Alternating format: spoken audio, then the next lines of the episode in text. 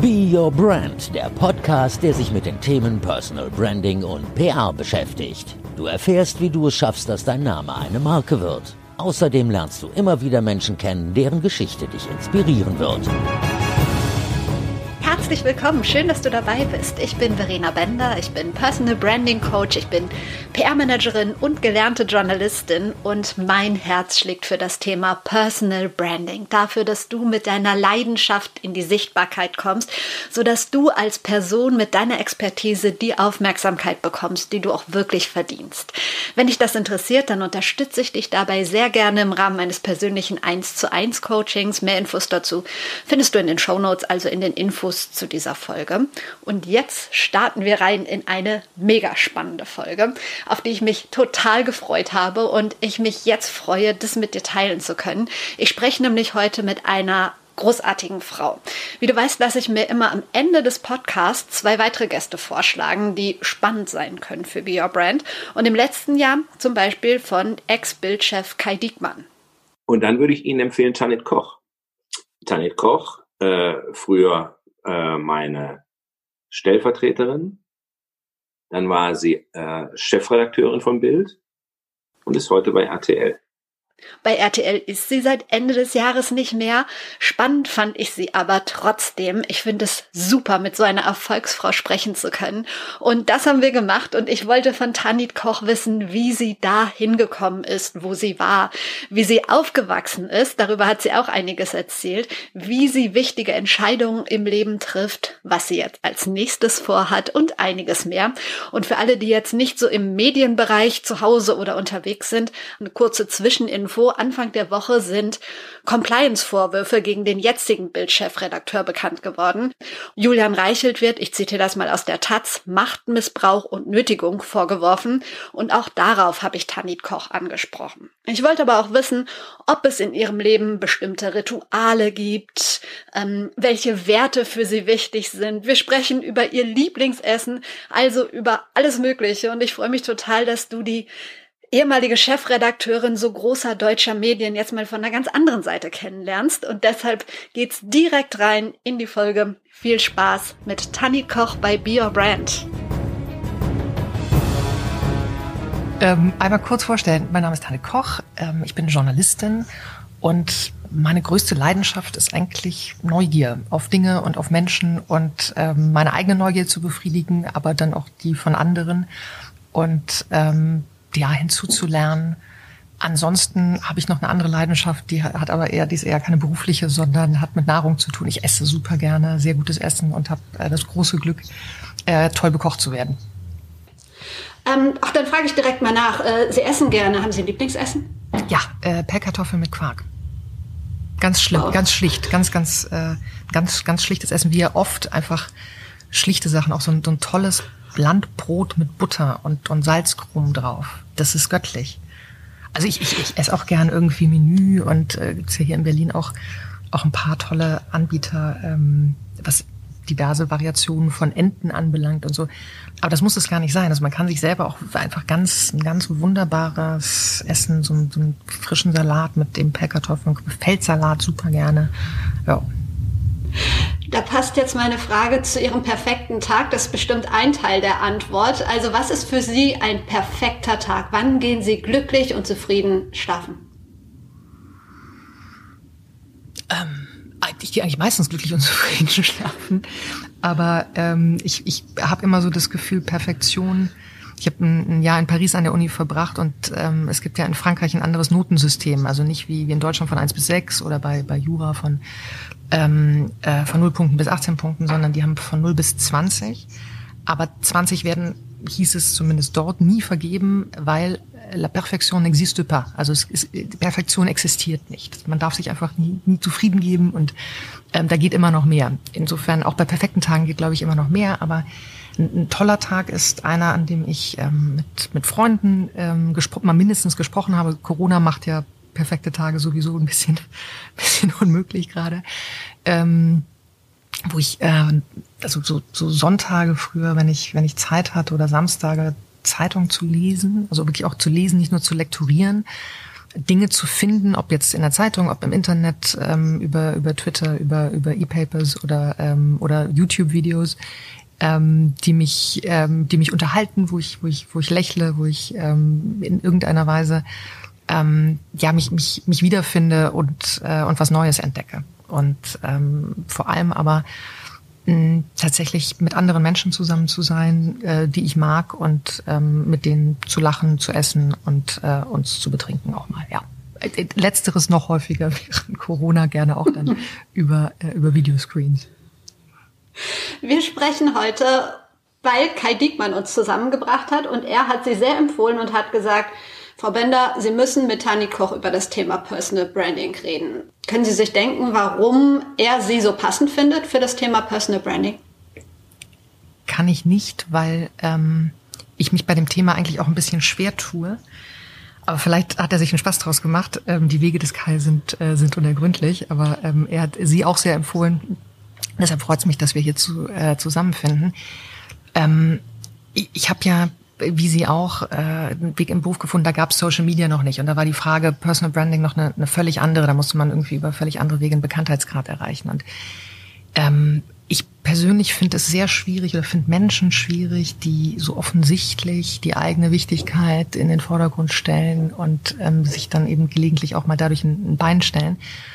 Ähm, und gerade was den Journalismus anbelangt, finde ich immer wichtiger zu sehen, was man, was man tut. Also die, die, die Aufgabe und das, was, ähm, was berichtet wird und was berichtet werden muss, ähm, als wer es berichtet. Aber das ist natürlich auch ein bisschen naiv und ähm, ich weiß, dass es Menschen gibt, und dazu gehöre ich auch, die, die nach Autorenzeile gucken ähm, oder nach, äh, weiß nicht, wer, ähm, wer, wer moderiert zum Beispiel und danach aussuchen, was, was, was guckt man, was liest man, ähm, welche Podcasts hört man weil einem die, ähm, die Menschen, die dahinter stehen, eben als Marke schon gefallen und weil sie es geschafft haben, sich zu einer Marke zu entwickeln.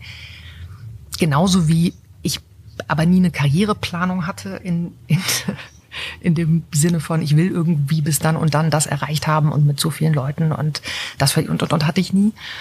Ähm, habe ich auch keine, keine Planung, was Personal Branding anbelangt. Ich halte es nur für sehr wichtig, dass man ähm, nicht versucht, jemand anderes zu sein, weil das auf, ja, über kurz oder lang einfach rauskommt und man das nicht durchhalten kann. Auf das Thema Personal Branding komme ich gleich nochmal zurück, nochmal bezogen auf Kai Diekmann. Sie sind ja ganz lange als sein Ziehkind bezeichnet worden, gerade in der Medienbranche. Wie sehr ist Ihnen das auf die Nerven gegangen?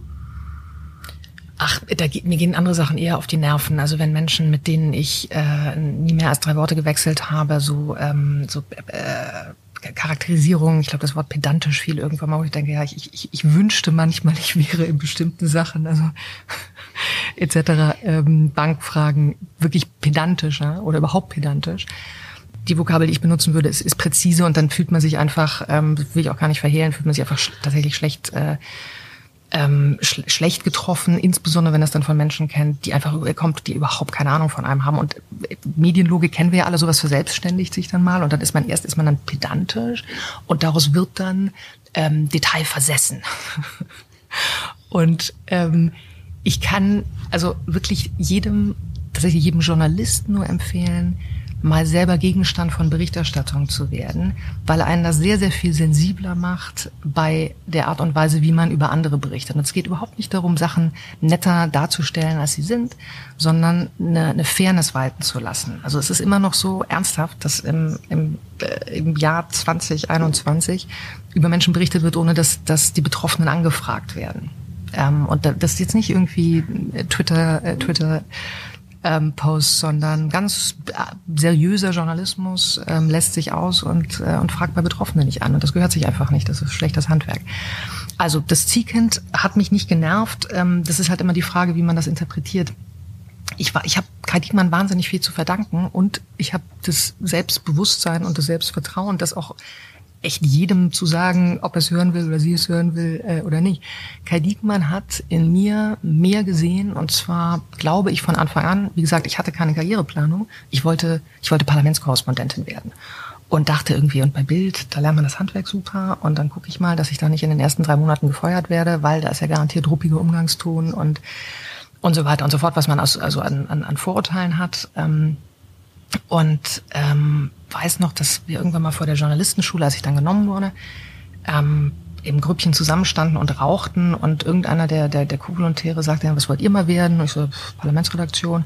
Und einer sagte, ja, was, Chefredakteur natürlich, was denn sonst? Und da dachte ich, boah, der muss es echt drauf haben. So. Und es hatten ehrlicherweise in meinem, in meinem Jahrgang auch äh, echt die allermeisten und eigentlich alle wahnsinnig viel auf dem Kasten. Aber ich hätte sowas nie gesagt. Niemals.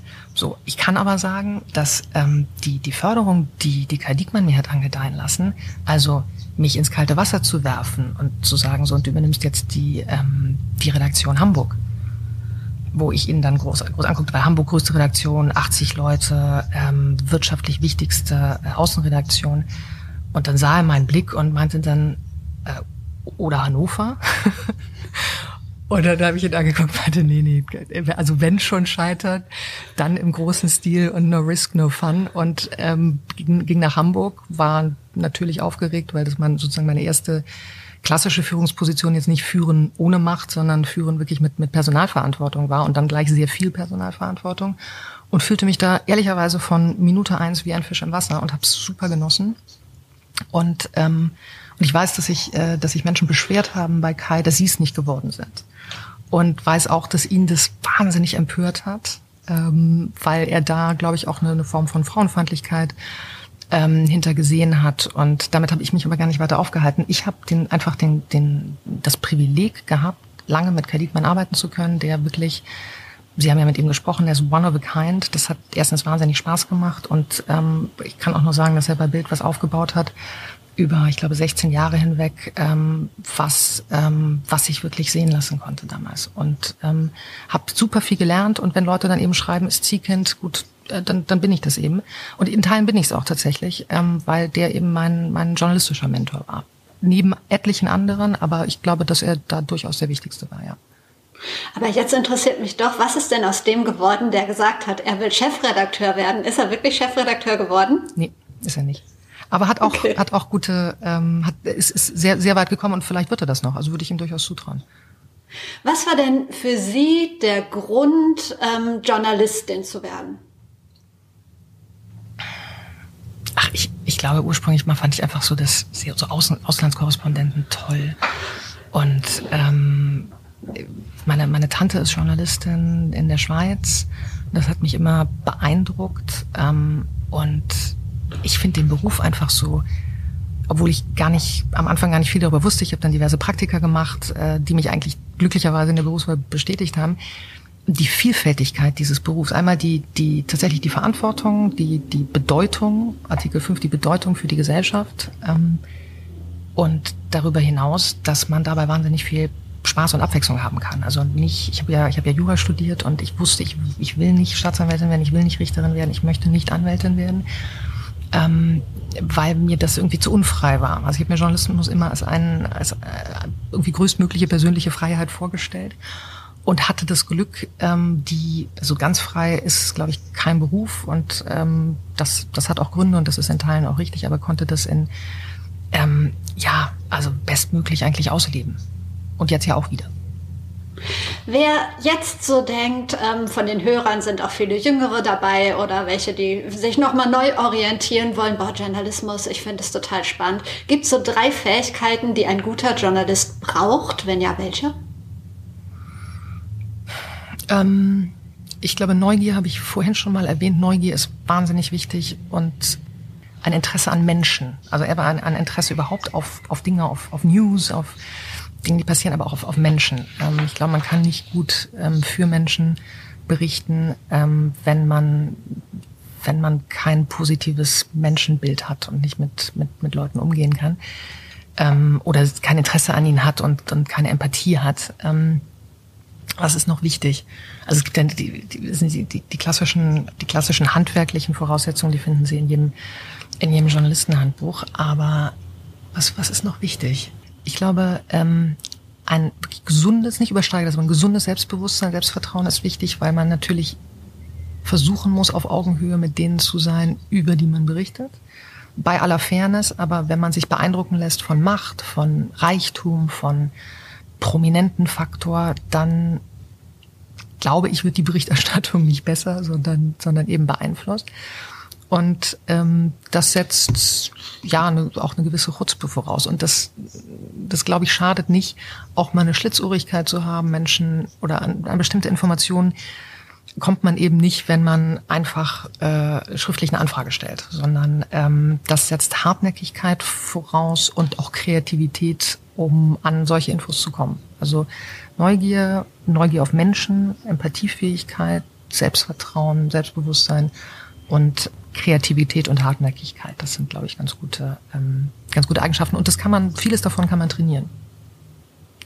Im Internet kann ja jetzt im Prinzip jeder seinen Content verbreiten und diese Gatekeeper-Funktion, die Journalisten ja eigentlich ursprünglich mal hatten, fällt ähm, ja zumindest im Internet weg. Ähm, finden Sie das ganz gut, dass das jetzt demokratischer ist oder ist das äh, in Ihren Augen eher ein Nachteil? Ach, ich weiß gar nicht, ob es demokratischer ist, weil sagen wir mal so, die, ähm, die Anzahl der Nichtwähler, wenn Sie das, das Bild mal nehmen wollen, ist ja schon erheblich. Ähm, die allermeisten Deutschen sind nicht auf Twitter. Und von denen, die auf Twitter sind, nutzen oder jetzt nicht nur Twitter, sondern auch kommentieren auf Facebook. Also die, die meisten machen ja gar nicht unbedingt Gebrauch von öffentlichen öffentlichen Meinungsbekundungen. Das heißt, man muss, man muss sehr aufpassen, dass man seinen Twitter-Feed oder News-Feed nicht mit seinem Land verwechselt oder mit der Gesellschaft seines Landes. Das ist ein Riesenunterschied.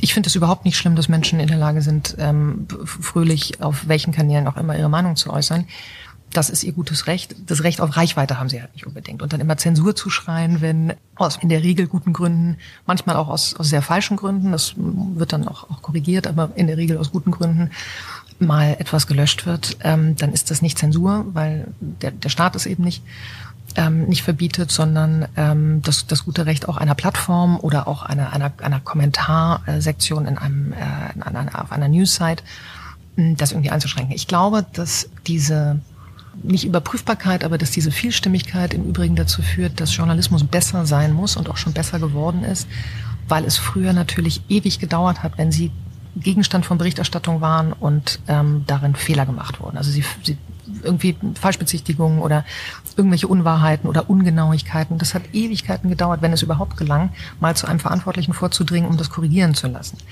Und heutzutage, wenn jemand falsch zitiert wird oder was aus dem Zusammenhang gerissen wird, dann setzt er einen Tweet ab und äh, oder hat noch gleich das Audiofile dazu, was wirklich gesagt wurde und ist in der Lage, jemanden zu blamieren, der sein Handwerk schlecht macht. Und deswegen glaube ich, dass die allermeisten ähm, Kolleginnen und Kollegen noch genauer als früher darauf achten, dass das eben nicht passiert, weil man sich eigentlich nicht blamieren möchte. Gibt es so drei Medien, wo Sie sagen, denen vertraue ich auf jeden Fall? Hm ich bin der, der, der Satz, trau, trau kein Medien oder glaub nicht alles, was in der Zeitung steht oder was du im Radio hörst, was du im Fernsehen siehst, das finde ich einen ganz guten Satz, weil ich, ich, ich gerne auch ähm, skeptische User und Leser und Hörer habe. Das ist, ähm, das ist eine gute Grundvoraussetzung. Aber Sie sprechen einen richtigen Punkt an. Ja, ich vertraue Medien. Ich äh, vertraue ähm, der, der FAZ in weiten Teilen oder da bestimmten Autoren. Nicht, dass sie nicht auch fehlbar wären, aber das, ähm, das ist für mich ein, ein ähm, ja einfach so das ist ein Medium meines Vertrauens.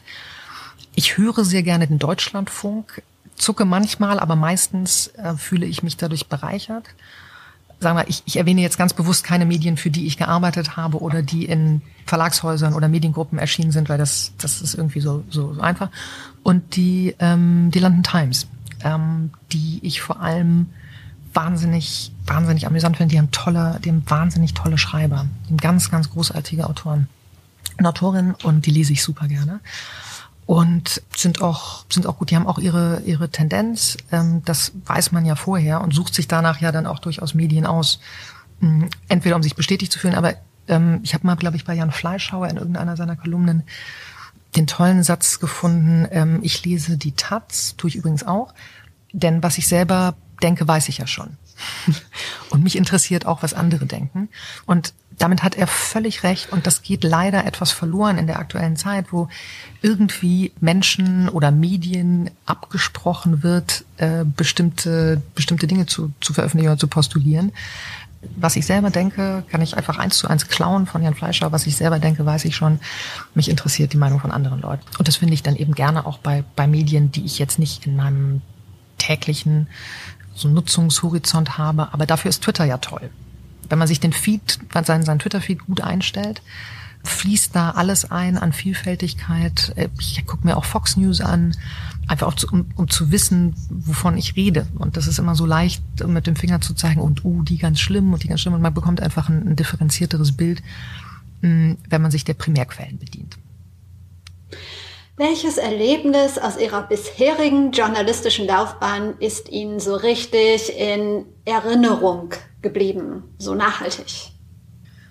Ach, das sind ganz viele, wissen Sie. Also Élysée-Palast, ähm, wo man dann auch begreift, warum ein, ein, ein französischer Staatspräsident, damals war es Hollande, ähm, sich durchaus als, als König fühlen kann.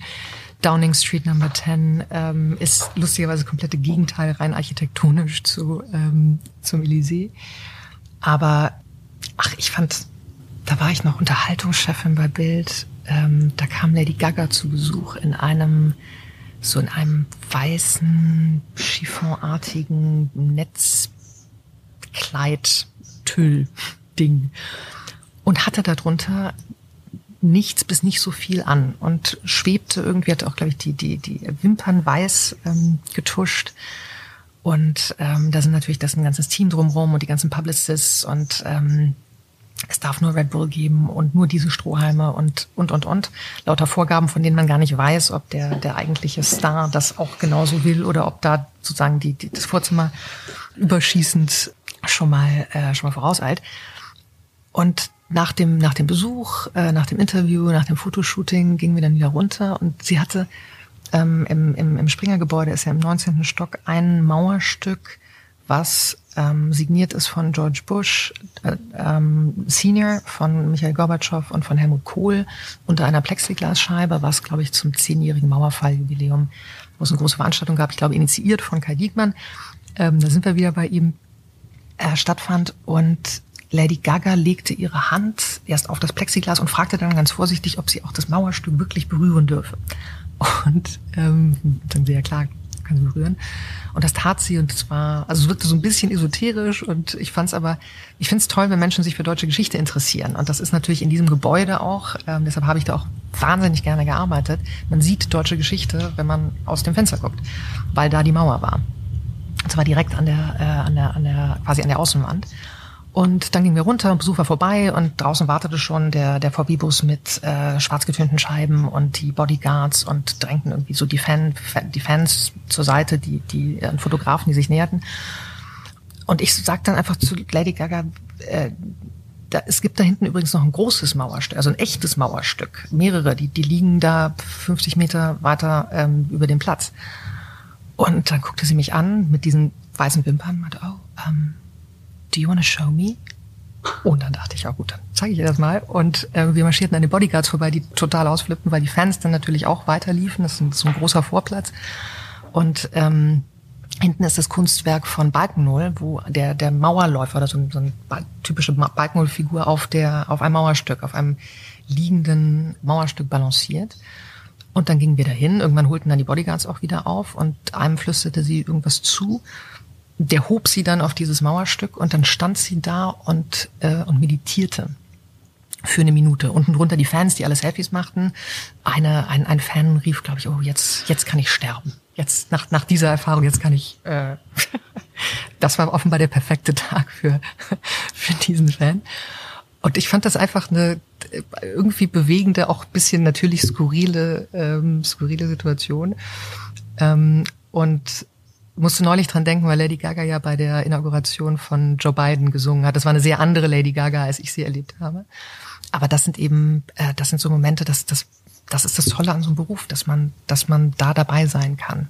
Und ähm, natürlich auch bei, ach, wissen Sie, im, im Bundeskanzleramt zu sitzen, Angela Merkel zu interviewen, das sind alles, das sind alles Highlights. Aber das, das große Highlight ist, ähm, glaube ich, gar nicht so sehr so die, die Events und das Besondere, sondern in, in einer tollen Redaktion arbeiten zu können, mit einem tollen Team und in einer, in einer ähm, Newskonferenz zu sitzen und sich Themenvorschläge um die Ohren zu hauen und rumzuspinnen und kreativ zu sein, das ist, ähm, das ist wahrscheinlich das, das größte Highlight überhaupt in diesem Job. Sie sind dann aus der Führungsposition von Bild zu RTL gegangen, ähm, hatten dann 700 Journalisten ähm, unter sich. Ist da überhaupt noch Zeit für diese Kreativität dann? Oder gibt es da ganz andere Aufgaben, mit denen Sie sich dann rumschlagen müssen? Mm, also nicht rumschlagen, aber das mit den 700, das sagt sich auch, äh, auch so, das, das wäre ja ein grauenvoller Zustand, wenn das 700 Direct Reports wären. Also das, die Aufgabe ist ja, dass, dass man eine, eine Struktur aufbaut, die aus sich heraus so funktioniert. Also dass, ähm, dass Führungskräfte so ausgewählt werden, das haben wir sehr, sehr genau mit Assessment Center ähm, gemacht auf, auf Eignungen, nicht nur auf fachliche Eignungen, sondern auch auf, ähm, auf wirklich Führungsqualitäten. Und wenn man so ein tolles Team hat, ich hatte tolle Stellvertreter, äh, ich hatte tolle, tolle ähm, Kollegen, so Jan Rudolf, Michael Wulff, äh, Sonja Schwedchen natürlich, die natürlich dazu beigetragen haben, dass das sozusagen ein, ein Gesamtkunstwerk war. Und was an Kreativität, glaube ich, in der ersten Phase sicherlich, also für, für meine Verhältnisse da, zu kurz gekommen ist, hatte damit zu tun, dass wir einen riesigen Transformationsprozess angestoßen haben, so dass ähm, wir da in sehr vielen Runden, in sehr vielen Workshops, weil wir eben viele dieser 700 äh, Menschen auch ganz, ganz aktiv einbinden wollten und nicht von oben, oben herab erklären, so und ab, äh, ab heute läuft so, sondern uns wirklich erarbeitet haben, ähm, wie eine solche Zentralredaktion aussehen könnte. Und ähm, das hat wahnsinnig viel Zeit in Anspruch genommen. Und wenn Sie so ein so einen Bewerbungsprozess zum Beispiel haben mit inklusive Assessment Center und wir uns dann vornehmen, dass jeder Einzelne, der sich beworben hat, ob er jetzt nun einen Zuschlag bekommt oder nicht, danach eine halbe, eine halbe Stunde mindestens Feedbackgespräch erhält, da sind sie durchaus im Sommer beschäftigt. Und das war, ähm, das war im letzten Sommer so. Aber ähm, ich habe festgestellt, dass durch Corona die Kreativität natürlich in, in diesen Runden leidet. Sie ist nicht, sie ist nicht völlig untergegangen, glücklicherweise. Da kann man eben auch dran arbeiten. Aber natürlich leidet eine Kreativkonferenz, wenn 30 Menschen zugeschaltet sind. Ähm, paar haben Kamera an, paar haben Kamera aus. Es gibt äh, Tonprobleme und es ist eine völlig andere Art des Zusammensitzens, als wenn man mit zehn Menschen in einem Raum ist und möglichst in, in einer sehr angstfreien und, äh, und offenen Diskussion einen Vorschlag sozusagen sich an den nächsten reiht und ähm, und das war das war schwierig äh, seit äh, seit ja, Beginn des Lockdowns klar. Die Kreativität ist das eine. Ich wollte mal auf das Thema Verantwortung zu sprechen kommen. Sie haben gesagt, natürlich sind es keine Direct Reports, aber Sie haben ja am Ende schon einen Großteil der Verantwortung. Wie fühlt sich das an, Verantwortung für so viele Menschen zu haben? Ja, ich sagte ja vorhin, dass ich bei sozusagen meiner, meiner ersten ähm, Führungsposition mich da wie ein Fisch im Wasser gefühlt habe. Das war natürlich, weil 80 ist was, was anderes als, äh, als 700 und ähm, ein, eine, eine Fernseh plus digital Redaktion ist auch äh, über, über im Übrigen ähm, 24 Stunden die Hinwegberichterstattung, was man ja nicht vergessen darf, plus Nachrichtensender ist nochmal einfach eine völlig andere Dimension als eine Regional- oder, oder Lokalredaktion. Das ist was anderes. Und da ist es schwer, zumindest in kurzer Zeit, ein, ein Näheverhältnis zu sehr, sehr vielen Menschen aufzubauen.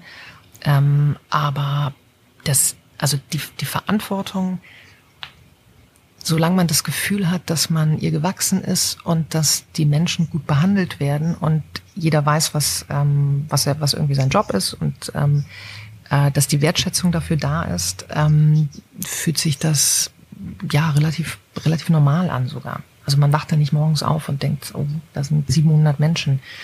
Und, äh, und nochmal, ähm, diese, ähm, diese Aufteilung, ich habe Michael Wulff zum Beispiel erwähnt, oder, oder Jan Rudolf und, ähm, äh, und viele, viele Kolleginnen und Kollegen, die äh, große Ressorts geleitet haben oder leiten und die ähm, ja, die, die für Redaktionen verantwortlich sind, die für Sendungen verantwortlich sind.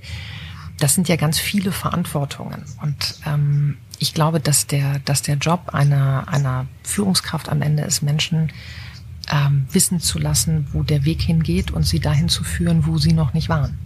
Und ähm, das Vertrauen aufzubauen, ähm, dass, äh, dass Menschen sich auf diesem Weg wohlfühlen. Und wenn das gelingt, ist es ein, ist es ein Perfect Match.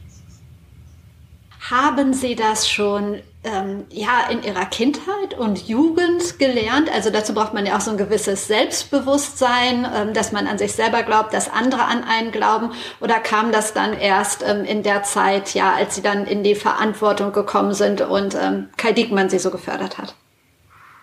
Nee, das, ähm, ich glaube, das hat was einfach mit naturell zu tun und eine Schulfreundin sagte mir mal, dass ähm, ich ein Autoritätsproblem habe, weil sie eben erlebt hat, ich weiß nicht, wurde in der Schule suspendiert und äh, hatte ständig irgendwelche Strafgeschichten und und dachte, ein Autoritätsproblem habe ich und habe darüber länger darüber nachgedacht und ähm, also jetzt auch nicht ewig, aber kam relativ ja klar zu dem Schluss, dass ähm, dass ich kein Problem mit Autoritäten habe. Ich suche sie mir nur sehr gerne selber aus und das habe ich, glaube ich, tatsächlich schon von, von frühester Kindheit an, dass ich für mich entscheiden wollte, wer ist, ähm, wen respektiere ich, wer ist, für, wer ist für mich eine Autorität oder hat Autorität und wer nicht. Und ähm, wenn das übereinstimmt mit, das ist ein Lehrer, das ist äh, irgendwie ein Chef, äh, ich habe an, an, an der Uni Tübingen am, am Lehrstuhl gearbeitet von Professor Hilbeck, ganz, ganz, ganz großartiger ähm, Professor, viel von gelernt und eben auch,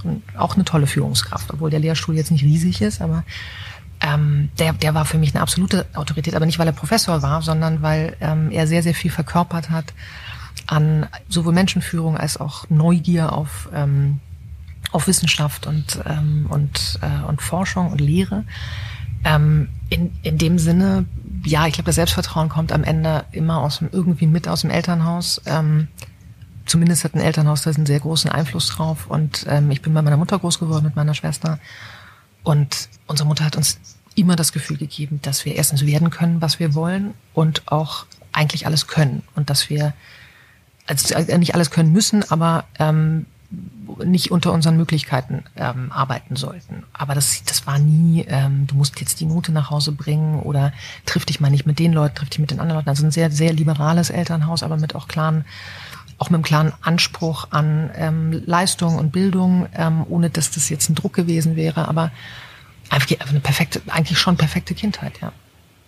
Und das, wenn man dann irgendwie so das, das Grundvertrauen in sich hat, auch zu wissen, okay, und wenn was schief geht im Leben, kann ich immer nach Hause gehen. Ich kann, ich kann immer nach Hause gehen. Ich hatte Schulfreunde und Freundinnen, die zu meiner Mutter gekommen sind, wenn sie beim Klauen erwischt wurden, weil sie sich nicht getraut haben, zu ihren eigenen Eltern zu gehen. Und dann ist meine Mutter mit denen zur Polizei oder nochmal zum, zum, zum Kaufhausdetektiv. Und ähm, das ist natürlich ein besserer Zustand, als wenn man sich eben nicht traut, mit seinen Eltern über Dinge zu reden. Definitiv. Es war ja in diversen News zu lesen, dass sie ähm, sowohl bei RTL als auch bei, bei Bild ausgeschieden sind wegen unterschiedlicher Auffassung. So äh, hieß es ganz oft, ich zitiere das nur. Ähm, und als ich das so gelesen habe, habe ich gedacht, wow, die ist sich und ihren Werten richtig treu. Ist das so oder kommt einem das nur von außen so vor? Jein. Ähm, ich glaube, ich habe mir irgendwann den Luxus erarbeitet und das kann ich nur jedem wünschen, dass ich mir aussuchen kann, mit wem ich zusammenarbeiten möchte. Also sei denn man ist selbstständig, kann man sich nicht immer komplett aussuchen, ähm, welchen Job man haben, äh, hat oder welchen Job man ausübt. Aber das ist schon Luxus, sagen, ich mit, mit denen möchte ich arbeiten, mit denen möchte ich nicht arbeiten. Oder unter diesen Umständen will ich arbeiten und unter diesen Umständen möchte ich nicht arbeiten. Ähm, ich finde, also ich brauche eine, eine gewisse Freiheit, um äh, egal welchen Job ausüben zu können. Das klang, glaube ich, schon an. Und ähm, es gibt Menschen, die ermöglichen diese Freiheit und dann gibt es welche, die das, äh, die das nicht ermöglichen. Als ich zu, zu RTL gegangen bin und NTV, Jan Bachtel hat mich geholt, der ja zwei Monate vor mir ausgeschieden ist dort. Ähm, da bin ich nicht hingewechselt, weil ich unbedingt einen Job brauchte, denn da gab es andere Angebote, sondern ähm, weil ich die Aufgabe wahnsinnig interessant fand. Und ähm, wenn diese Aufgabe als solche dann wegfällt, weil es, weil es neue Planungen gibt, weil die Zentralredaktion als solche nicht, nicht so umgesetzt wird, dann hätte ich auch Verständnis für andere, die sagen, okay, dann suche ich mir in dem, in dem Unternehmen irgendwie was anderes und, ähm, und mach dann dies oder mach das, was einem eben angeboten wird. Aber ich bin dafür dann zu freiheitsliebend. Ich muss, also ich, ich möchte dann auch wieder, wieder auf wirklich zu neuen Ufern aufbrechen. Und ähm, das ist, was, was Bild anbelangt, ist kein Geheimnis, das habe ich, glaube ich, der FAZ auch mal gesagt in einem Interview. Ähm, ich habe an einem ganz konkreten Punkt äh, die Unterstützung von, von Matthias Döpfner erbeten und sie nicht bekommen. Und ähm, das ist sein Recht als Vorstandsvorsitzender. Und dann war es aber auch mein Recht zu sagen, okay, dann unter den Umständen dann nicht mehr. Und, ähm, und natürlich ist sozusagen das für mich viel, viel leichter, weil ich nicht drei kleine Kinder habe oder größere Kinder, die durch die Uni müssen und irgendwie gebunden bin. Und das soll nicht, nicht Menschen abwerten, die aus äh, eben nachvollziehbaren Gründen sagen, okay, ähm, dann halte ich irgendwie am Vertrag fest und, und bleib da. Ähm, das muss einfach jeder für sich selber entscheiden. Und da gibt es auch nicht den einen richtigen Weg. Wenn man ihn beschreitet, weiß man dann, ob es der richtige ist oder nicht. Und ich habe Nachbild ja dieses wunderbare, wirklich sehr freiheitliche Jahr gehabt, war in Uganda bei und Ruanda bei den ähm, bei den Gorillas, äh, war in Stanford an der an der Business School und ähm, dort hat ein Professor einen tollen Satz gesagt: Es gibt keine richtige oder falsche Entscheidung, man trifft eine Entscheidung und dann sorgt man dafür, dass es die richtige ist. Und auch wenn das vielleicht nicht in 100 Prozent der Fälle klappt, ist es trotzdem so, dass es einem zumindest dieses, oh Gott, hätte ich mal und was wäre, wir leben ja nicht zwei Leben. Das heißt, man, man, man ganz, ganz wichtig auch für jede, wie für jede Führungsposition ist tatsächlich Entscheidungen zu treffen. Es sind nicht immer die richtigen, aber sie zu treffen und dann dafür zu sorgen, dass, ähm, dass sie bestmöglich sind, ähm, möglichst die richtigen. Ähm, das ist wichtig.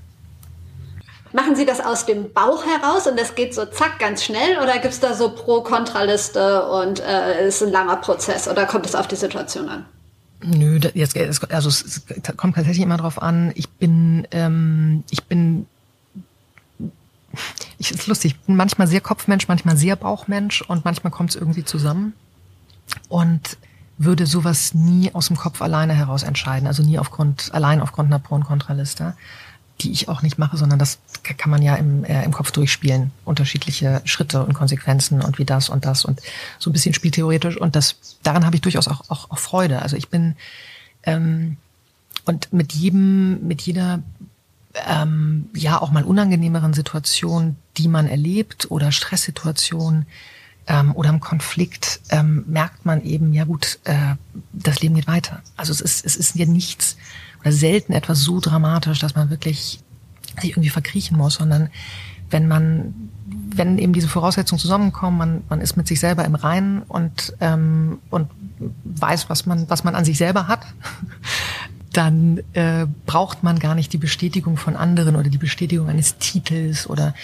äh, dass einem ständig jemand auf die Schulter klopft. Ähm, das ist immer schön, das zu haben, aber davon sollte man sich nicht abhängig machen. Sie haben es am Anfang schon angesprochen, diese ähm, zum Teil wirklich recht, ja, sag ich jetzt einfach mal von außen, unfairen Artikel, wo sie als penibel äh, bezeichnet werden, als unnahbar, ich weiß nicht ja, was, also. Ja. Okay. Äh, da haben Sie offenbar mehr gelesen als ich. Ich lese das erstens nicht alles. Ähm, meine Schwester schicke ich gelegentlich vor äh, wenn ich, wenn ich denke, ich muss was lesen oder, oder sie mag mich. Ähm, und es gibt auch ganz viel total saubere und total faire Berichterstattung. Und im Übrigen bin ich offensichtlich befangen in eigener Sache. Ich weiß nur, dass bestimmte Charakterisierungen einfach schlicht falsch sind. Und ich weiß, wenn ich ähm, angefragt werde und wenn ich nicht angefragt werde. Und ähm, das ist etwas, was ich einfach als, als äh, journalistisch ähm, handwerklich schlecht und auch vom Stil her äh, als ja unsauber empfinde. Und das gehört sich einfach nicht. Ja, das heißt, Sie lesen es auch dann meistens gar nicht. Ist ganz unterschiedlich. Ich lese sicherlich nicht alles, aber wissen Sie, auf der anderen Seite die Berichterstattung. Deshalb sage ich nochmal, es ist ganz, ganz wichtig für Journalisten, irgendwann mal die Erfahrung gemacht zu haben, Gegenstand von Berichterstattung zu sein, weil ich jetzt auch ich kann nicht garantieren, im Gegenteil. Und da können Sie jetzt Millionen Podcasts führen mit Menschen, die sich von mir ungerecht behandelt fühlen und den äh, Schlagzeilen wehgetan haben. Fallen mir also sofort ein halbes Dutzend ein, die, ähm, die Ihnen sofort sagen würden, also, die, die, also was beschwert die sich? Ähm, da trifft es, also egal was man Böses über Tanne Koch schreibt, da trifft es bestimmt die richtige. Die Menschen finden sie auch. Und das ist, ist eben auch Teil des Jobs. Und ich, ich glaube für mich, dass ich zumindest äh, die, so die Gebote von Fairness und, ähm, und, und Handwerk bestmöglich eingehalten habe. Aber dass das andere anders sehen, das wäre jetzt auch keine Überraschung. Gibt es bei Ihnen so bestimmte Rituale im Leben, unter anderem auch, um mit solchen Sachen dann besser umgehen zu können? Aber viele erfolgreiche Menschen haben ja irgendwelche Rituale. Was weiß ich, jeden Morgen meditieren, jeden Tag laufen gehen. Ähm, Gibt es sowas bei Ihnen im Alltag? Nee, da wischen Sie mich jetzt äh, in einem ganz schlechten Gewissen. Ich hatte mal eine Zeit lang eine echt gute Routine und das war in dem, in diesem ähm, Jahr Transition zwischen, äh, zwischen Bild und dann NTV RTL. Ähm, da habe ich tatsächlich täglich irgendeine Form von Sport gemacht. Ähm, aber äh, und meditieren ähm, habe ich tatsächlich noch nie, aber würde das gar nicht mehr ausschließen, weil ich so viele Leute mittlerweile kenne, die ähm, die nicht irgendwie sich von Körnern ernähren, sondern sehr, sehr ernst zu nehmen sind. Ich spitze jetzt mal zu.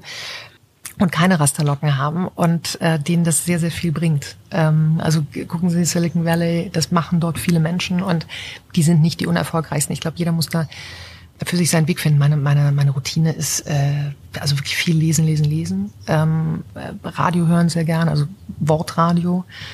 Und ja, und ich arbeite jetzt wieder daran, da hat sagen wir so, mein, mein, mein, meine sportlichen Aktivitäten haben echt gelitten unter Corona äh, und der Alkoholkonsum hat zugenommen.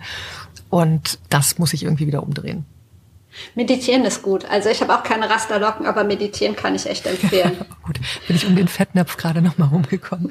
ähm, wir haben es ganz kurz angesprochen. Ich will da jetzt auch gar nicht mehr lange drauf eingehen, aber Personal Branding nochmal ganz kurz. Wer ist für Sie denn so eine ja, Personenmarke, wo Sie denken, boah, der hat es richtig oder die hat es richtig gemacht mit der Sichtbarkeit. Also ist authentisch, ist präsent, nicht zu präsent, wie auch immer. Fällt Ihnen jemand ein? Ich glaube, ich mache überhaupt nichts falsch, wenn ich sage, Laura Karasek hat das echt hinbekommen.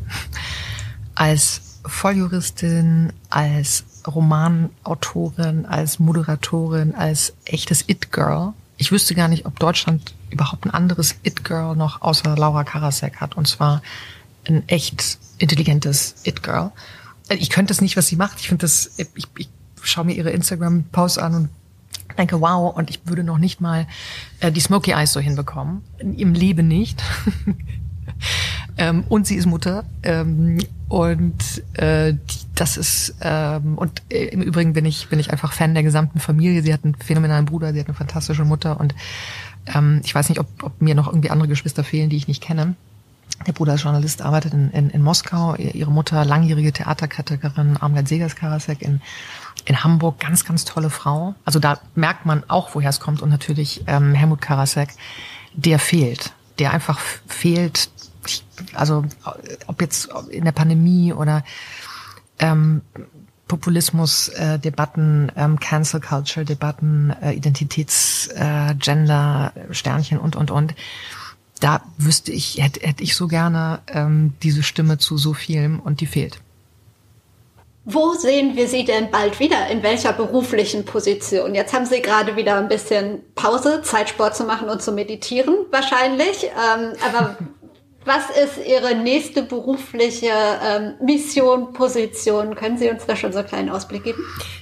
Nee, kann ich noch nicht, weil ich äh, nach so einem Schritt mir immer selber äh, Zeit gebe und nicht sofort ins nächste springe. Also Sie können sich vorstellen, dass sich sofort, und das, das freut mich auch, Menschen melden, die ähm, Angebote haben. Und das, die Erfahrung hatte ich einmal gemacht und ahnte, dass sie wiederkommen wird. Und das ist eine, das ist wirklich eine wunderbare Bestätigung, weil es ist auch nicht immer, immer toll. Also was, was, was RTL und NTV anbelangt, das ist kein Geheimnis, wenn ich sage, dass ähm, ich es immer schade finde, Dinge anzufangen und nicht zu Ende zu bringen. So lag in dem Fall nicht in meiner Hand und ähm, deshalb vergieße ich da auch keine Tränen drüber. Aber es ist dann natürlich toll, wenn sich im Anschluss Menschen melden und sagen, komm zu uns, äh, komm zu mir, könnten Sie sich vorstellen, das, um aber nicht irgendwie in die Falle zu tappen, oh, ich brauche jetzt ganz viel Bestätigung und deshalb nehme ich, nehme ich gleich, damit Leute nicht denken, äh, die kann vielleicht gar nichts und äh, die kriegt jetzt keinen Job mehr und die landet irgendwie bei Hartz IV. Und deshalb muss ich jetzt, äh, muss ich jetzt sofort wieder mich sichtbar machen und einsteigen. Das ist, halte ich für eine Falle, weil äh, es andersrum sogar ein Geschenk ist, in, in unserem, nicht nur Beruf, aber wir arbeiten ja alle nicht, nicht wenig wirklich, in meine Auszeit zu haben in meinem Alter. Also es gibt viele Menschen, die arbeiten von Mitte 20 oder sogar Anfang 20 bis 60, 65, 67 durch. Und da bin ich in einer echt, echt luxuriösen Position, kann mich nicht beklagen und sondiere jetzt ganz genau, was will ich. Ähm, ich brauche immer einen Neuigkeitswert, also Dinge, die ich schon mal gemacht habe, fallen mir schwer nochmal zu machen, weil ähm, ich mich dafür dann auch zu schnell langweile bei bestimmten Sachen. Und es gibt wahnsinnig viele interessante Jobs. Was mich total freut, ist, dass ich ähm, mit Horst von Butler selber einen Podcast weitermache. Die Stunde Null. Und das ist zweimal die Woche äh, jetzt auch nicht wenig Arbeit. Und äh, habe einem ähm, Freund von mir und Kollegen aus Großbritannien, Matt Kelly, der der Gründer eines, ähm, ja, eines Pop-Up-Papers, The New European ist, er hat es ähm, so ein paar Monate nach dem Brexit-Referendum, we wenige Monate, ich glaube wenige Wochen nach dem Brexit-Referendum, hat eine neue Zeitung aufgemacht, gegründet. Ähm, die sollte erst, glaube ich, nur so drei, vier Mal erscheinen. Und jetzt gibt es sie seit 2016 und äh, er hat sie mittlerweile gekauft ähm, und Investoren reingeholt von Lionel Barber, dem ehemaligen FT-Chef, und Mark Thompson, dem ehemaligen BBC, ähm, äh, ja auch, auch Chef irgendwie. Und ähm, der fragte mich neulich, ob ich Lust hätte, eine wöchentliche Kolumne zu schreiben. Und äh, da ich den, ähm, den Begriff äh, Germansplaining, also nicht Mansplaining, ähm, sondern Germansplaining, schon irgendwie in den letzten Jahren immer mal wieder verwendet habe, wenn ich äh, der BBC erklären sollte, dass ähm, nein, die Deutschen sich für den Brexit einfach nicht so wahnsinnig interessieren, wie es die Briten tun, ähm, habe ich habe ich Matt gesagt, was hältst du von dem von von von Germans Planning und fand er gut und ich habe gestern die erste Kolumne geschrieben, die erscheint irgendwann diese Woche. Und auch das ist für mich neu. Ich hatte noch nie eine Kolumne. Ich werde es vielleicht irgendwann verfluchen. Ähm, ich kenne Menschen, die das haben und sagen wir so, meinten ja viel Spaß. Aber anders als zum Beispiel Franz Josef Wagner, legendär, der das äh, jeden Werktag macht, ähm, ist es einmal die Woche für mich eine neue Erfahrung und da freue ich mich auch drauf. Und vor allem noch in der Fremdsprache, ähm, was nochmal eine Herausforderung ist. Und das hält mich, äh, das hält mich echt auf Trab. Als wir vor zwei Wochen telefoniert haben, habe ich ähm, ganz kurz, also Sie waren es, keine Ahnung, äh, die Bilddoku angesprochen, ähm, die auf Amazon lief. Damals hatten Sie, glaube ich, gerade noch Bridgerton gesehen, aber das sind ja, ich glaube, nur acht Folgen. Damit ist man leider zu schnell durch. Haben Sie inzwischen die äh, Bilddoku gesehen? Und wenn ja, was halten Sie davon?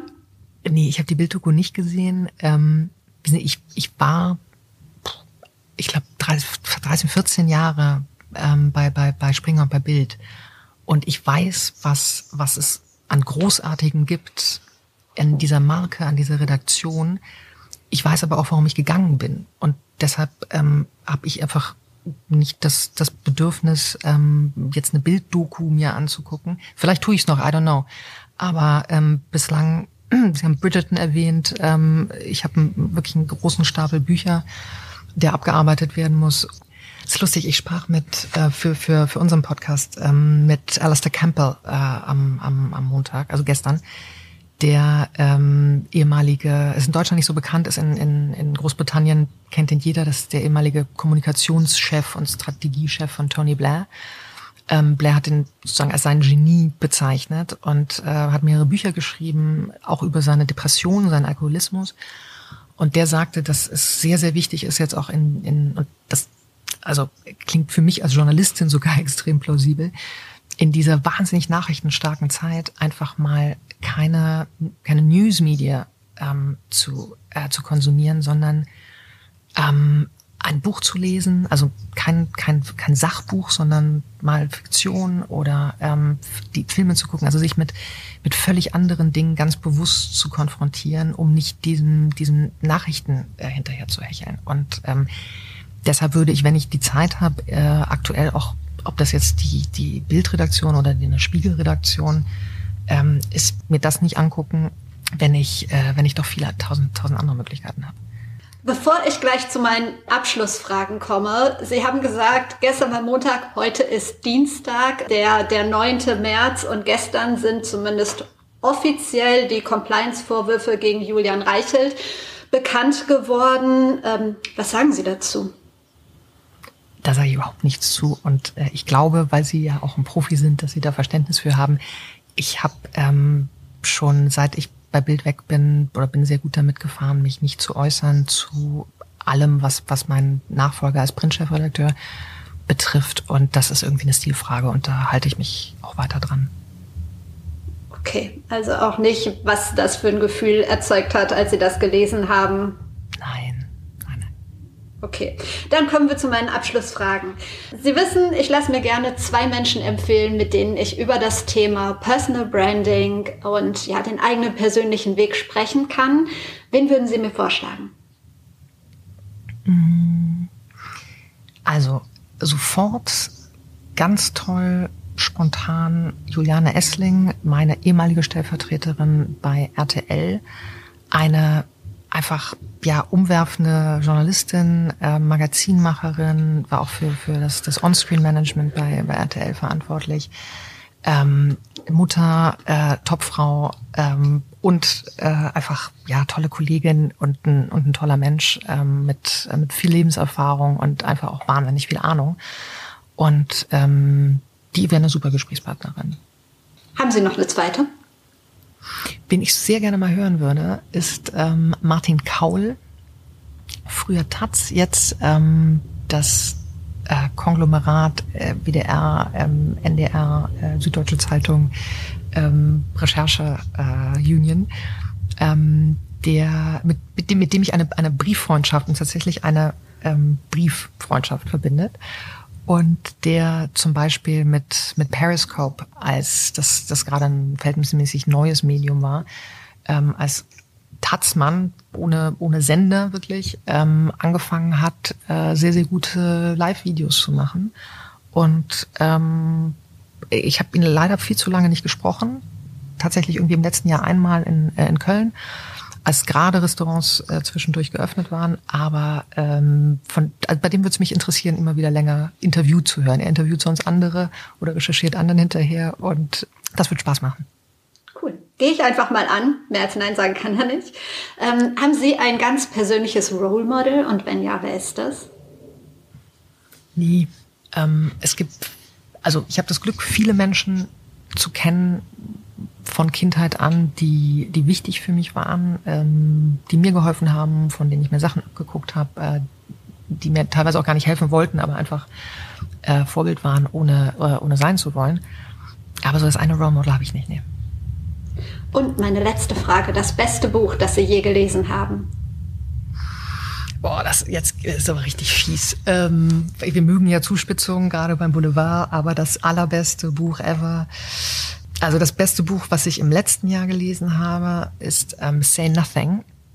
Und das ist ein, ein Sachbuch mit leicht fiktionalen Anteilen, aber ähm, sehr, sehr gut recherchiert über äh, den Nordirland-Konflikt, über eine IRA, Terroristin und über eine Mutter, die verschwunden wurde. Das ist ein, ein ja dort bekannter Vorgang, dass es eine, eine Anzahl von Menschen gibt, die während der sogenannten Troubles ähm, einfach verschwanden. Und die, dieses Buch erzählt diese, diese Geschichte dieser beiden Frauen quasi parallel nach, wie die eine zur Terroristin wurde und ähm, wie die andere verschwand. Und da steckt auch quasi noch so ein, so ein, so ein Krimi dahinter, ähm, der mir bis dato völlig ja, verborgen geblieben war, ähm, mit, mit Bändern, die aufgenommen wurden, in den USA versteckt wurden, dann irgendwann wieder, wieder ans Licht kamen. Und äh, das ist ein wirklich, wirklich empfehlenswertes Buch. Ich Super. weiß nicht, ob es das Beste ist, das ich jemals gelesen habe, weil es ja, hier Entdeckung der Welt, ähm, Entdeckung der Langsamkeit, also, äh, viele Entdeckungen im Büchermarkt. Aber das, äh, das kann ich im Augenblick sehr empfehlen. Sehr gut. Packe ich in die Show Notes. Ich packe auch Ihren Podcast in die Show Notes und mir bleibt nur zu sagen, vielen Dank für das Gespräch. Danke Ihnen und noch eine schöne Woche. Gleichfalls. Das war's schon wieder. Ich danke dir fürs Zuhören. Ich würde mich total freuen, wenn dir die Folge gefallen hat und du sie teilst. Tag mich gerne, dann teile ich es weiter. Natürlich freue ich mich auch über fünf Sterne von dir auf Apple Podcasts. Lass uns vernetzen auf Twitter, auf LinkedIn, auf Instagram, wo auch immer du magst. In den Shownotes findest du auch nochmal den Link zu Tanits Podcast und die Buchempfehlung, die sie gegeben hat. Ansonsten kann ich dir nur noch mal anbieten, wenn du ein bisschen Unterstützung beim Schritt in die Sichtbarkeit brauchst. Lass uns einfach mal unverbindlich quatschen. Ich wünsche dir jetzt noch einen schönen Tag. Wir hören uns hier wieder am Donnerstag. Bis dahin, trau dich rauszugehen. Ich glaube an dich.